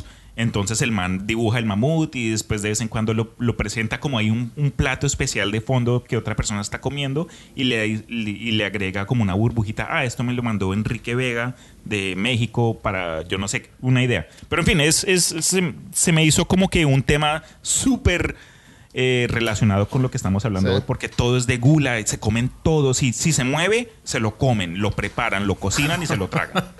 Cuidado, no te vayan a comer. es más mal pensados. Ya, se llama Tórico, Tórico. con K. Eh, hay, otro, hay otro manga que tenemos que mencionar de pasadita porque no lo queremos spoilear. Que eh, Christopher habló en forma extensiva en algunos episodios atrás que se llama The Promised Neverland. ¡Buenísima! Hep, he, Hepburn. Hepburn. Así se llama en japonés. O el nombre original. Yoko. Yokusoku. Yoko- no, Yokusoku, no. perdón, The Promised Promise Neverland. Promise, Promise Never. Ya, eso. Eh, no lo spoilemos, pero vean, es bueno, vale la pena. En, en- en formato anime está como el- la primera parte, el primer... eh, Primer arco. Sí, la primera. Claro, el claro, Creo que el mejor comentario que podemos hacer, ya que ya hablamos de antes de, de ese, es que lo vean. Sí, es, es chévere, es diferente, no es de El esas de peleas. El, primer. El, el- el primer capítulo ya es suficiente pa- para saber si te va a gustar o no. Sí, sí, sí. Eh, películas. Ah, dale. Películas tengo hartas. Eh, Soylent Green del 73. Classic. El año. Es el año. En la película, es el año 2022. Ah, Afírmense. Ya casi va Para alimentar el planeta sobrepoblado, crean un alimento que mezcla ingredientes naturales y artificiales. qué rico. Con, lo, con lo que estamos pasando ahora, a lo mejor el, el planeta en realidad no va a estar sobrepoblado. Puede ser que no. Sí. El, bueno, es una película de 73, así que. Eh, eh, véanla para ver qué es lo que, cuáles son los ingredientes naturales de Soylent Green. Eh, después está la película The Stuff que vi ante- ayer o anteayer. The Stuff es la película a la que el capítulo de Futurama, donde Fry le gusta tomar Slurm, que es una bebida que todos comen. ese capítulo es una sátira a la película The Stuff Oh, ok, ok. ok. del 85. La película The Stuff es una sátira a- al consumismo. Es una sátira así como a, a tomar Coca-Cola, que es un líquido negro y nadie sabe qué es, pero a todos les gusta. Mm. Eso es, eh, pero en extremo. Entonces, ¿Cómo en se escribe realidad, el- Stuff? The Stuff, S-T-U-F-F. Stuff. Entonces, en la película de Staff es una. descubren así una especie como de cosa que está saliendo de la tierra que pareciera que fuera como una especie de. Es, es como más. es como crema de afeitar, pero. pareciera como crema de afeitar, pero es como una especie de helado, es un postre. Mira, Que a hay harta, gente, hay harta gente que te va a entender porque esta película salió en Te lo resumo esta semana. ¿En serio? Ah, sí. Entonces hay un montón de gente que escucha el podcast, que ve Te lo resumo, que van a deben haber visto el resumen de Ascoisa. Ok, perfecto. Ya. Eso es. Entonces, la gente como este le gusta y está. Y hay una, hay un espionaje comercial que contratan a un eh, a un espía para que descubra cuáles son los ingredientes para que la competencia pueda reproducirlo. Y nadie sabe cuáles son los ingredientes. Y el tipo se pone a investigar y, es, y está como mal hecha y hay cosas que no tienen sentido. Sí. En una conecta a un, a un niño que vio a la cosa está moviéndose en el refrigerador. What? Y, y después están en el supermercado con la familia y él así, no coman esto y bota así todos los, los, Al- los, sí. los paquetes de stuff. Y, y después está el detective este viendo las noticias y salen las noticias. Este niño que votó estas cosas. como, ¿Cómo sale eso en las noticias? Esa es la conexión. Y él, y él dice, ah, yo lo entiendo. Y lo van a rescatar. Y justo la familia así como que lo estaba obligando. Y él se arranca. Y el detective lo pesca y se lo lleva y lo sube a un, un avión. Lo, lo, lo rapta. Dios. A un niño. Sí. Sí. Y en la conexión. Después el niño eh, están así como en la fábrica donde está el staff y hay una y hay un camión cisterna, que son estos camiones así como que llevan eh, líquido. Y el niño está así, se sube arriba del camión y se esconde adentro del, del estanque. What? Se esco- es Sí. como un mejor lugar para esconderse, ¿no? ¡Oh, estúpida la película! No, sí, es muy buena. Lo- o sea, es muy los buena. efectos especiales son, eh, son así Son como. prácticos. Tiene este tipo de efecto que el, el cuarto que gira. El típico cuarto que gira porque el tipo así como que el staff lo empuja por la pared y él se mueve. Y en una, el protagonista le salta el staff a la cara. Y está la, la, la mujer ahí, la típica. eh, le dice, quémalo, quémalo. Y la mujer le tira así como, había una lámpara, en, uno, en un motel había una lámpara de aceite. que había en todos los moteles. Sí. Y le tira el aceite hacia la, a la, a la cara y lo prende. What? Sí, es súper irresponsable la película. Sí, es muy irresponsable. Eh, pero Sí. a todo esto, el, el- Ar- Armando, no, no- creo que no mencionaste que lo venden como yogur. Claro, es como una especie de yogur o jaleo. O, o- claro, yogur. Es un yogur. O, o helado, sí. Claro, una cosa así. Y como lo descubren, es muy estúpido. Es todo estúpido, toda la película. Eh, es así como, eh, porque ah, eh, es un señor que está cuidando como una excavación que está en medio de la nieve y Sí, repente en medio de la nieve sí. ve, como esa espuma. Y Una- dice, ah, lo voy a probar. Que parecen espuma. Sí. Oh, Y lo prueba rico. y le dice, oh, qué rico. Y llama a un amigo y es qué como, oye, ven, mira, prueba esto, es muy rico. Sí. Y fue lo, y lo prueba y dice, oh, es muy bueno. Oye, toda la película es así. el- me daba rabia porque hay una parte donde se, se- se disfraza, se pone así como una cosa amarilla y se, y se amarra como unas bombas en los tobillos, así como unas bombas que va a llevar escondidas y se las amarra en los tobillos y en el otro tobillo y después se pone unas botas porque es como un, un texano. Y así, así 30 segundos después camina un poco y pone las bombas en las paredes así donde estaba la... ¿Para qué diablos Y pone las bombas. Y pone las bombas para enterrar esto que ya lo habían desenterrado. Así que lo van a desenterrar de nuevo. No tiene sentido ya. Pero igual es película de los 80. Qué buena. Y a esa le hicieron el capítulo de Fry ah, y el Slarm. Slarm. Que Slarm. Y el es gusano. del origen así de dónde. Es que es el episodio 13 de la temporada 1 de, de Futurama. Sí. Que Slurm Eh, al bueno. final era caquita de, de, de babosa. Claro. No lo spoileemos. No, Ya lo spoileemos. Eh, ¿quiere- ¿Tiene alguna película para comentar? Ay, Tengo algunas más. Está el cazador de sueños también. ¿Cuál es esa? Se llama. eh, es- son unos científicos que están en una cabaña, eh, como en, ¿Ese el, del en la nieve. Sí. Eh, sí. Y encuentran ¿Qué- qué unas que ver vallas. con de? Es que está el extraterrestre traen unas vallas que encuentran. Ah, sí. Entonces uno se come las vallas y ahí le entra al cuerpo y les, después le, le hace mal y va al baño y caga al extraterrestre y se muere. Sí, ¿En es, in- serio? es intensa. Es por eh, Stephen Espérate, King. ¿esa no es la de Steven Spielberg? Stephen King. Stephen de King. Steven King, esa del, del el, ¿cómo se llama? Había uno... El rara. ¿El atrapasueño? ¿Ah? Sí. Sí, Es- no es- sé cómo se llama en inglés. De, de Dreamcatcher. Dreamcatcher. Dreamcatcher. Ya, hay una película que a mí me gusta harto que es francesa, eh, que se llama Delicatessen. Es una película bien rara. es una película surrealista, pero es como una comedia que se siente así como si fuera media negra. Es bien, vea- vean Delicatessen con doble S. Si tú ves el tráiler te vas a dar cuenta, es una película diferente, no sé. Ok. Eh, en un futuro post-apocalíptico hay como un hotel donde llega gente y... Ah. Y, y en el primer piso del hotel hay un carnicero. What? Y la gente va al hotel. eh, no es como un hotel, es como que tú arriendas una pieza, como un hostal. Y, y a veces la gente se va y desaparece y, y quedan las piezas disponibles para más eh, habitantes de- del hotel. Mientras todos disfrutan a veces carne del, de la, del carnicero que vive en el primer piso. Convenientemente, cuando alguien desaparece, hay una Sí. oferta en hamburguesas. Exactamente. Eh, después está la película Machine Girl, que también me gusta harto. Es de Gore, es japonesa. Sí, no me la he visto. 2008. Machine Girl. En una, en una batalla pierde un brazo.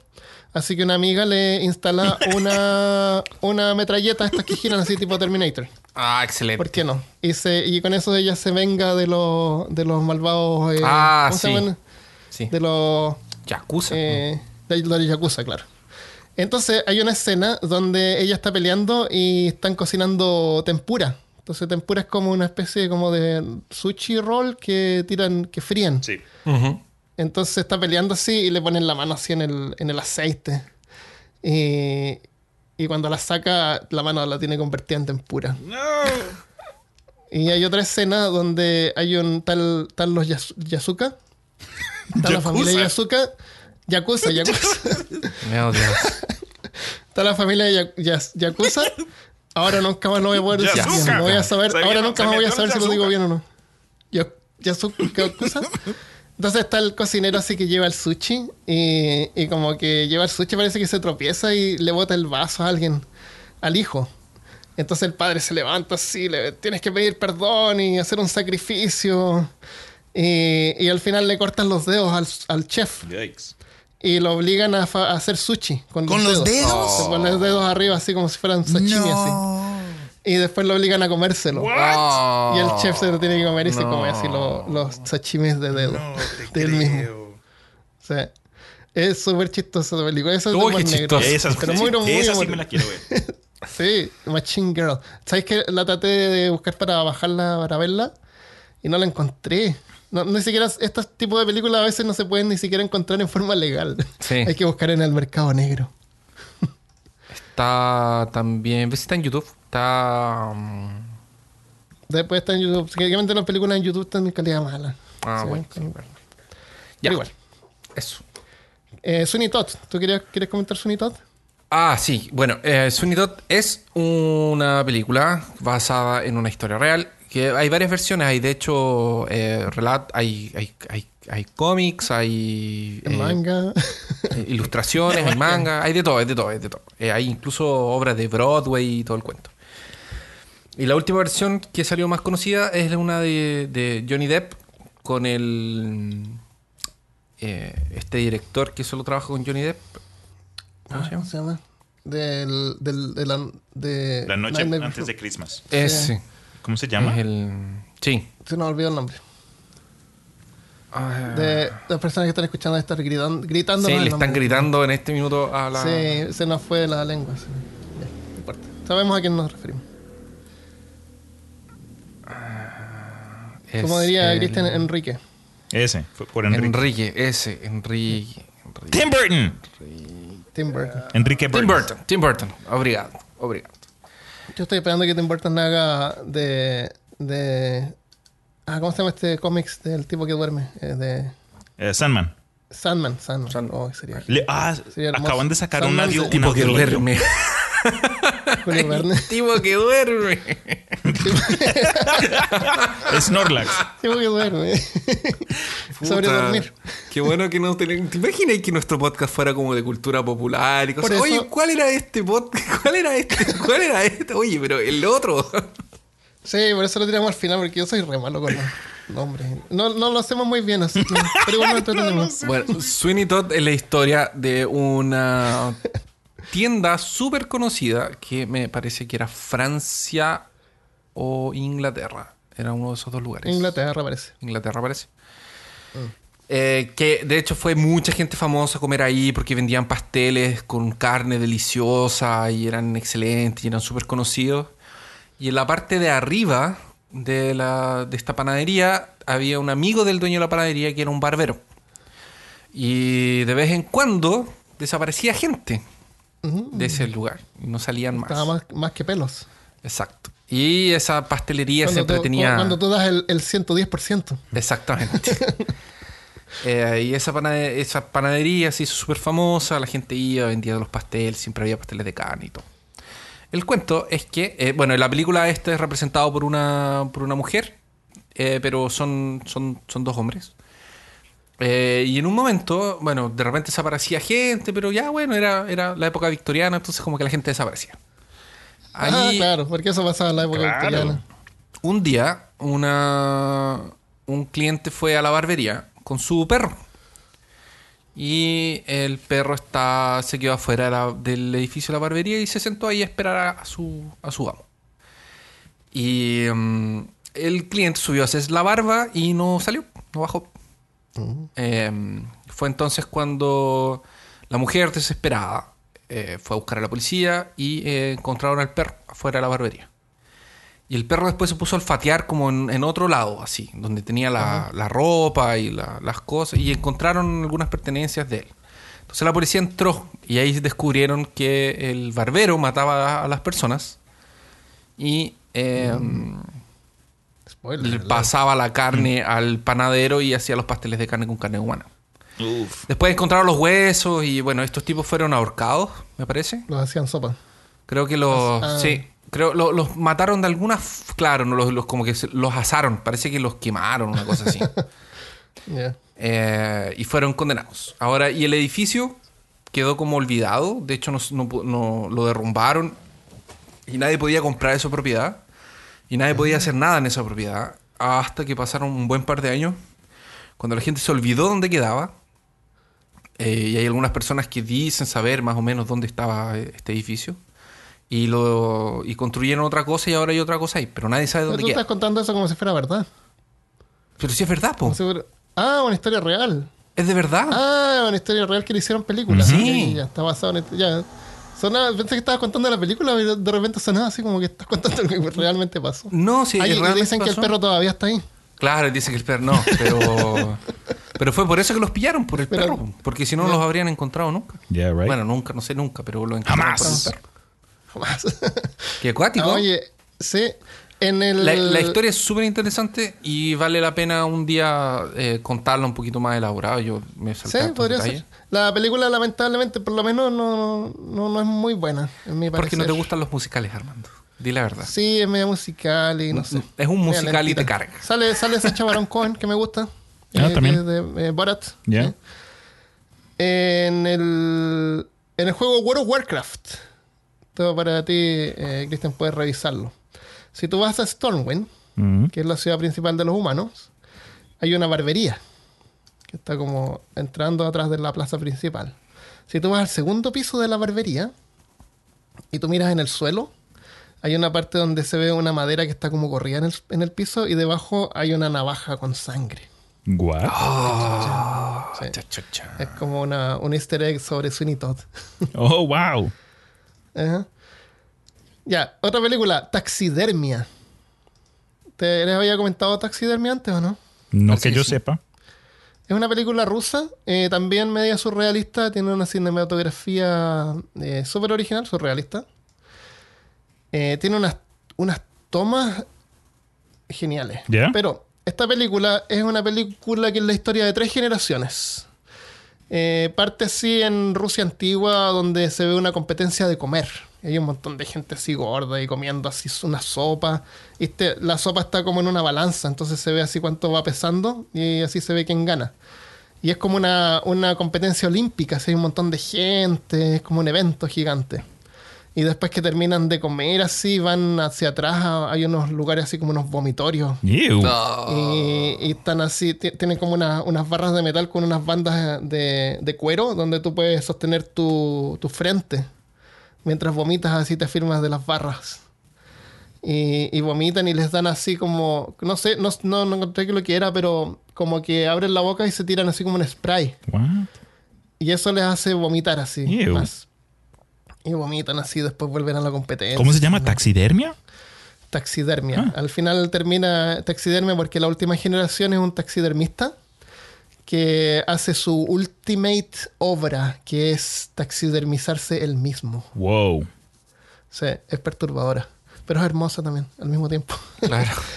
El, el tipo que hace la competencia es uno del, del padre, después se ve que está súper gordo, es asqueroso, parece Java de Hat. Y le dice al hijo así que él, él era un campeón y tenía... Hay una técnica de vomitar que tiene su nombre. Que- oh, una técnica de vomitar que tiene tu nombre es tu mayor orgullo. Tu mayor orgullo, qué asco. Es horrible, sí. Y se come así unos paquetes de goma de mascar completos, así con, con todo así metal. Y dice que se disuelve y se los come. Em, hay una fobia que se llama emetofobia, que a la gente le da después de ver esta película, que es miedo a vomitar o ver a otra persona vomitar. Uf, me imagino, dude. Asco. Sí, pero es súper eh, es diferente esta película. Recomiendo 100%. eh, eh, es bien extraña de repente. Taxidermia, del 2009. Y una película que comentamos un par de episodios atrás que se llama El Hoyo, que es una película española, También. que también tiene que ver con comida. Esa la, la hablábamos de, que están en, un, en unas... Sí, eso ya la comentamos bien. Sí, lo comentamos.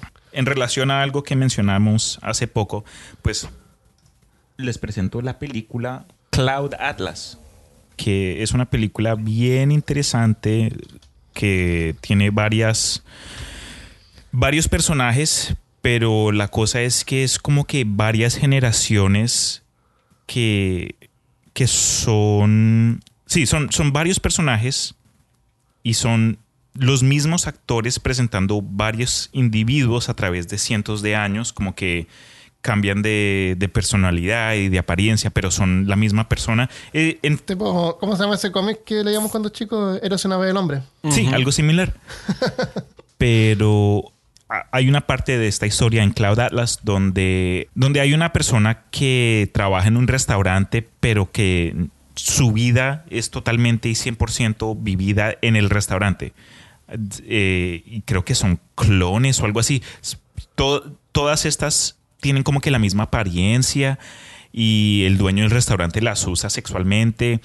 Y esta gente tiene como, la- la- las que trabajan en este restaurante tienen como un, una ceremonia cuando una de ellas llega a cierto nivel o a cierta edad, eh, es elevada y va como que a una finca a las afueras donde hay un montón de, de aire abierto y va a estar con su Dios. Entonces como que cada vez en cuando estas, estas meseras eh, van a esta ceremonia. Ok, buena suerte, en fin, chao, nos vemos, felicitaciones. Casi al final de la película nos damos cuenta que en este restaurante lo que venden es comida hecha de estas personas. Entonces se dan cuenta que la ceremonia donde por la que pasan estas personas, las llevan a una carnicería, les le- las lobotomizan. ¿Cómo cómo se dice lobotomize en español? Los Lo- Pasan por lobotomía. eh, Sí, le hacen lobotomía y después la- la- las cortan. Es, es una carnicería. Y, y como que en sí esta, esta, este personaje va por esta realización de- del estado de las cosas y después crea como una rebelión en ciertas creencias de que cada persona es libre. En fin, es, eh, tiene un mensaje, esta parte, esta parte de la historia tiene un mensaje acerca de el propósito de la persona, que no importa si eres una persona artificial o eres un clon o un robot, lo que sea, tú tienes tu propio destino, puedes tomar la decisión de ser quien eres. Pero esa, esa escena donde muestran a estas personas cuando las abren y las descuartizan y les las li- ¡Ugh! da impresión. delicioso. Hermano, admito, yo como casi todo. Sí, cuando era niño, pues me daba- no, no comía verduras y, ¿sabes? Era, era, era niño. Pero admito que desde que comencé de- en el pasado, ya no trabajo en, una- en un restaurante, pero cuando trabajé en restaurante, uy, hermano, me, di- mm, me dieron ganas de volverme vegetariano porque ese proceso de, pues, de cocinar y limpiar y preparar animales, pues sí, es, es lo hace pensar a uno o dos veces en lo que está haciendo. Pero ahorita mismo me va a comer unas albóndigas, o sea que como que no duró. Un poco. Ah, voy a ver esa película, Cloud Atlas. Sí. Qué raro el nombre. Sí, es, es rarísimo es- y es, es hermosa, te la recomiendo. Si no se la han visto, tómense su vinito, prepárense porque es como una aventura de dos horas. Wow. Ah, eh, tenemos que mencionar Indiana Jones antes que nos digan que ¿cómo no mencionaron a Indiana Jones. sí, dale. En una película de Indiana Jones eh, les sirven un plato que es una cabeza de un mono que le sacan la tapa de los sesos y se comen el seso. Mm, helado de sesos. Sí. Fresco. ¿Qué tal está la comida, cariño? Podrida. Estoy de acuerdo. ¿Dónde está la cosa?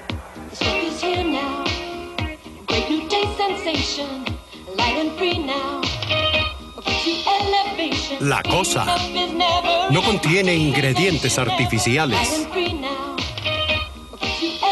La cosa, el sabor que le hace pedir más. Enough is never La enough cosa, el sabor irresistible. Enough is never enough. Enough is never enough. Y saludos. Antes de irnos, vamos a leer eh, unos saludos o mensajes que nos dejaron.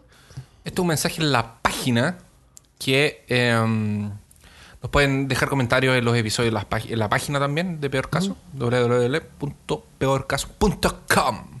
Sí, aunque no respondamos, los leemos todos. Y Sí. lástimamente, lástima que no se pueden poner corazoncitos ni likes. Ah. Pero imagínate que por cada comentario les damos corazoncitos y likes. Sería genial, porque ellos saben que por lo menos los leímos. Mm.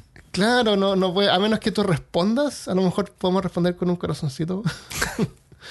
Eh, Luis Legge nos puso aquí en la página. Muchachos, muchas gracias por darme material para hacerme el culto. de nada. Con gusto. Soy de Osorno, Chile, en cuarentena. Ah, está en cuarentena todavía. Mis capítulos favoritos son Piratas. A la gente le gusta ese episodio de Piratas. Y Qué no bueno. Tiene una introducción especial. Sí, Al- an- antes hacíamos introducciones especiales, ¿se? Antes en el sí, pasado. sí, vamos a ver. Las dramatizábamos. Le dramatizábamos, sí, y sonido. Ahora estamos minimalistas porque estamos en el 2020. Sí, ahora cambiamos completamente nuestro, nuestro estilo. Fuimos evolucionando en el camino, no nos pusimos más Eso, flojos. Eso, poco a poco. Eso, no, no, es, es minimalismo. Eso. le gusta el de árboles, a la gente también le gusta harto el de árboles. Ese de árboles estaba hecho con mucho amor. Y Rasputin, claro que es nuestro. Yo creo que la esencia de Peor Caso está en Rasputin. El de los monstruos marinos le dio miedo. a mí también me dio mucho miedo. Nos escuchaba cuando hacía pesas y dice que es mala idea. Que no hace pesas para mantener su salud y a ustedes lo sigue, nos sigue escuchando. Saludos. Seguro, gracias. Yo aquí tengo uno de Carolina Jofre. Muy, muy buen podcast. No, espera, este nos llegó por Facebook, si, si mal no entiendo. Dice, Hace una revisión de Facebook. eso, dice Carolina, muy, muy buen podcast. Los esperamos junto a mi marido cada lunes. Hemos escuchado todos los capítulos. Ojalá que de vez en cuando vuelvan a sus inicios y nos regalen una pieza macabra como los de anteaño. Desde el convento Chile, saludos. Gracias, Caro. Muchas gracias. Gracias. ¿Qué, qué puede ser macabro? Como- no, esto, es, esto es como macabro. Creo que introducimos un par de cosas acá en este episodio donde donde si comieron antes de escucharlo, pues baila. Sorry. Eso. ya, y por último, este es un eh, comentario en YouTube en el episodio 108 de La Cueva de los Tallos, que eh, espero que les haya gustado. Dice, hola, este es de Marta Ponce. Dice, hola muchachos, me gustó, me gustó oír de nuevo a Cristian. Bienvenido. que no. Ah, eh. Me gustó mucho el tema, muy interesante. No conocía de la existencia de esta cueva. Siempre las cuevas son misteriosas. Es como el portal a mundos no conocidos. Hay muchas alrededor del mundo con historias, algunas muy folclóricas y otras con misterios que no sabemos si en realidad lo son o simplemente nuestra imaginación es tan activa que podemos eh, maquinarnos cualquier tipo de cosas. Y si, y si a eso le agregas algún descubrimiento arqueológico, entre comillas, nada más imaginémonos. Postdata. Ahora los oigo con YouTube, ya que no puedo contribuir en Patreon, pero de alguna forma quizás les llegue algo a través de suscripciones acá. Muchas gracias, Marta. Gracias, Marta. Gracias, Marta. Pueden escuchar los episodios en peorcaso.com, en Spotify, gratis, no hay que pagar en Spotify para escuchar podcasts. Es verdad. Por si acaso nosotros tampoco ganamos nada porque alguien escucha en Spotify, Sí. como los músicos. Deberíamos publicar los audios como, Como, como álbumes, Uf, ¡Qué severo! canciones de una hora. y las hacemos, le ponemos autotune. Claro. Eh, lo otro que quería comentar sobre el episodio de la cueva de los tallos es que a mí me de repente me desagrada esto de, de gente que gana dinero como, como mintiendo, inventando cosas. Como los pero si tú te podcasts. das cuenta, claro, pero si tú piensas, eh, esta historia del oro de los dioses, de los carros de los dioses, de los extraterrestres que vinieron y ayudaron a las civilizaciones antiguas, es mitología moderna. Oh. Es mitología de los años 60, 70. Eso es, no es nada más que mitología. Así que si tú lo ves de ese lado, de repente se ve un poquito más tolerable ver eh, los Ancient Aliens de History Channel. Mm. Porque es como mito, es mitología. Y desde, desde ese punto de vista se puede encontrar un poco más entretenido, por Ya, lo menos. buen punto. Sí. Así que eso, muchas gracias eh, Marta, muchas gracias por los comentarios. Gracias a todos. Qué bueno que les gustó el video y gracias a Cristian por eh, estar de vuelta. Y tal vez a lo mejor eh, Marca, si la convencemos, ella está todavía eh, Sí, bien. ella vive. No, no sufrió ningún... Sí, sí, ella vive. Vive. Ella vive. En, en el Afterpods, eh, generalmente en Afterpod eh, comentamos algo extra. Les voy a comentar sobre un libro. Eh, eh, Christopher tiene algo también sobre alguna cosa que vio esta semana. Sí. Así que lo dejamos hasta acá. Y si eres Patreon, quédate escuchando en el Afterpods. Y a todos los demás, muchas gracias por escuchar. Y nos vemos la próxima semana. Adiós. Hasta luego.